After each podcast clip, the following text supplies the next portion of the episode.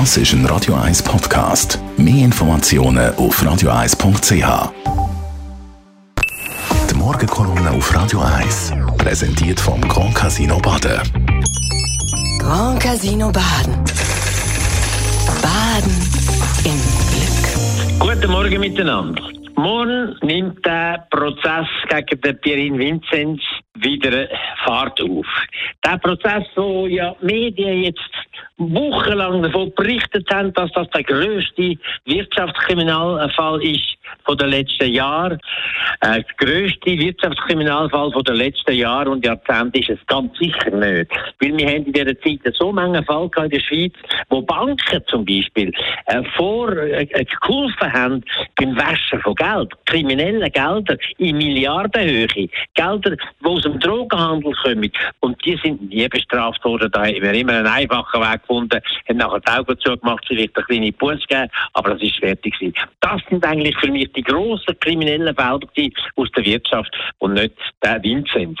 Aber das werden wir ja noch sehen, was da alles rauskommt, weil die Anklage macht ja relativ viel Lärm und sagt, ja, das ist schrecklich, was passiert ist, mag auch sein, ich kann es nicht beurteilen, aber es sind doch da ein paar Zweifel angebracht. Das Ganze hat ja damit angefangen, dass äh, die Staatsanwaltschaft die beiden Hauptangeklagten in Untersuchungshaft genommen hat. Und zwar nicht knapp, sondern etwa drei Monate. Das ist eine unglaubliche Geschichte. Das kommt sehr selten vor und nur in ganz schwierigen Fällen. Und sie nachher sofort äh, in der Pflicht sind äh, und auch unter Druck können zeigen, dass das gerechtfertigt war. Bis jetzt haben sie es nicht gezeigt, vielleicht können sie es noch zeigen, dann ist es richtig und dann sind wir froh, haben sie es gemacht.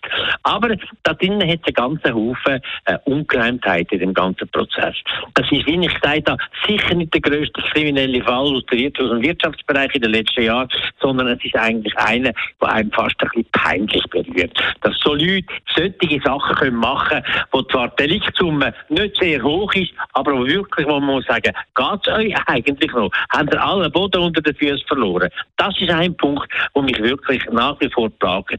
Das Zweite ist aber der Hauptvorwurf von der ungetreuen Geschäftsführung am Vinzenz gegenüber und diesen seinen Leuten, dürfte sehr schwierig zu beweisen sein, weil in den Jahren, wo er die Firma geführt hat, hat er da aus einem Feldwald Bankverein, hat er die drittgrößte Bank von der Schweiz gemacht, wo systemrelevant ist, wo man nicht mehr kann sterben kann, weil die Schäden für uns zu gross sind. Und da ist es sehr schwierig wahrscheinlich zu zeigen, dass er denen durch ungetreue Geschäftsführung von ein paar Tausend, paar Zehntausend, paar Hunderttausend Franken solche Schäden zugeführt hat. Die Frage ist, wer wird müssen Angst haben vor dem Urteil, wo dann irgendwann in unabsehbarer Zeit gesprochen wird? Ich habe das Gefühl, heute, der Vinzenz ist es nicht. Weil der Vinzenz hat bereits die Hauptstrafe bekommen, wo man jemandem geben mit Rufmord und all dem, ist er total erledigt worden und selbst wenn er freigesprochen wird, dann kann er da in dem Land gar nicht mehr leben. Das finde ich schlimm. Und wenn in den letzten Jahren immer erlebt, wie die Staatsanwaltschaft Medien gefuttert haben, bröckchenweise mit irgendwelchen Sachen, Skandal und Skandale und Sachen, was darum gegangen ist, das Image von Vinzenz kaputt zu machen. Und das ist etwas, was ich ganz, ganz schrecklich finde. Ich bin sicher, es wird keine Rechtssprache. Rechtsprache bei einem Schlussurteil. Der Vinzenz ist bereit mit der Höchststrafe verurteilt und die anderen, weiß ich nicht, ich hoffe, die werden dann müssen äh, die Verantwortung übernehmen. Die Morgenkolumne auf Radio 1. Zum Nachlesen bei uns im Netz auf radio1.ch oder natürlich auch unsere Kolumnisten. Das ist ein Radio 1 Podcast. Mehr Informationen auf radio1.ch.